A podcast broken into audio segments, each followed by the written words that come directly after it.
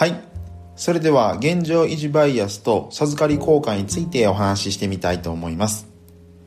現状維持バイアスというのは現状のままに止まるのが楽だろうと感じる人間の特徴のことを言います。授かり効果というのはあるものを得る時よりも手放す時に価値を過大に感じてしまうというバイアスのことを言います。活用とか意識するような場面としてはですね組織を変える時にですね抵抗勢力が反対する根拠を知ってそれを緩和するためのヒントを得る、まあ、そんなシーンですとか交渉のテクニックとして活用するシーンが考えられます。まず現状維持バイアスっていうのは何とかして変えなくてはいけないという強い動機がない場合にまあ今のままでいいかと考えてしまうバイアスのことです。往々にして企業においては変革を妨げるバイアスになります。一方で授かり効果というのは自分がすでに持っているものを高く評価してそれを失うことによる損失を強く意識しすぎて手放したくないと考える傾向のことを言います。交渉術などの教科書では必ず出てくる概念です。現状維持バイアスを生じさせる要因にもなります。身近な例で授かり効果が現れるのは物を捨てられずに溜め込んで部屋が窮屈になってしまうというケースです。何年も読んでない本ですとか数年着ていない服などは本当であれば早く断捨離して捨ててしまう方がはるかにメリットが大きいのかなと思います。ですが捨てられない人っていうのはそれを手放す損失を過大評価していつまでも手元に置いてしまうのかなと思います。一般に人間というのは現状維持を好むものです。変化に対する漠然とした恐れですとか今持っている地位とか特権そういったものを失うことに対する過剰な恐れあるいは現状維持にはリスクはないんだけども変化にはリスクがあるんだというふうに錯覚する結果生じる現象と言えるのかなと思います。本来であれば変化に合わせることの方がリスクが低いはずなんですが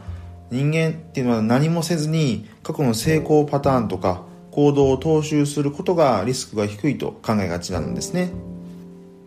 授かり効果については研究にもよるんですがあるものを手放す代償として受け取りを望む最小値受け取り意思額っていうものがありますがそれは手に入れるために支払っても良いと考える最大の値支払い意思額というものがありますがその約4倍から7倍程度、えー、つまりですね同じものであっても手放す際は手に入れる際の4倍から7倍の価値を感じるというふうにされています。それだけ人間っていうのは不確実な未来よりも確実な手元のものを好むということです。冒頭でも少し触れましたが現状維持バイアスですとか授かり効果が何かこう悪さをするっていうのはいざ会社で変革っていうものを起こそうとする場合に抵抗勢力が生まれて、えー、邪魔をする変革の邪魔をするというシーンにあります。特に既存の環境の中で利益を享受していて住宅ローンとか子供の教育費用とかいろんな事情が絡み合う人ほどですね過剰に恐れて抵抗勢力というものになってしまいます。そういった人たちの思考を変えるには本当に多くのエネルギーを必要とします。ですので変革を志す方っていうのは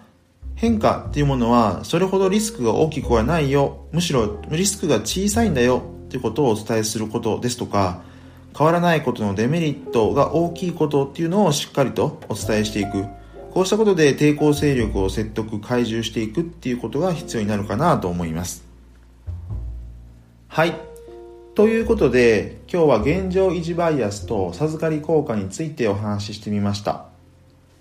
人間っていうのは元来もうこういったバイアスっていうものを持ちがちなんだという前提に立ってですねチームとか組織とか会社そういったものの変革に、えー、頑張っていただけるととても嬉しいなと思いますその際に、えー、今日の話が少しでも参考になることを願っていますということでえー今日はここまでとしたいと思います。また明日の放送もご期待ください。